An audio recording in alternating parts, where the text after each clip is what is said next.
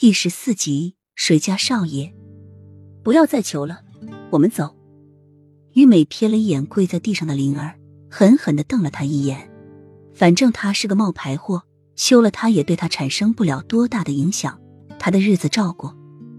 小姐，灵儿还想再说什么，但是于美直接走过来，将他从地上拉了起来，回到房中拿了点嫁妆，就这样带着灵儿出了瑞王府。反正他这个冒牌货对墨家也没有作用了，出了这个瑞王府，自己就该给自己找个安生之地，重新开始生活了。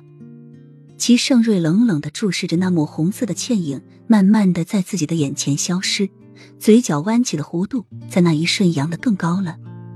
莫丞相，这就是和本王作对的下场。虽然灭不了你们莫府满门，但是让你们莫府蒙上耻辱，在人前抬不起头来。也不失为一件快事。那个，你就回莫府吧，反正用不到我了，我就不回去了。玉美扶了扶长袖，一身艳丽红妆，在这漆黑的夜耀眼而又诡秘。小姐，可是你一个人？灵儿有点不放心。虽然不用顶替莫雨涵了，但是她一个人无依无靠的，怎么在这碧云国生存？小姐，你还是跟我和莫府吧。老爷会给你安排一个栖身之地的。正说着，漆黑的街道传来一阵整齐的马蹄声和脚步声，摇曳的火把光亮映衬在于美艳红的红妆上，是说不出的诡异。什么人？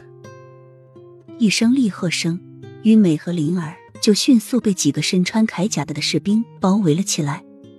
大少爷，灵儿看清来人，惊喜的叫了一声。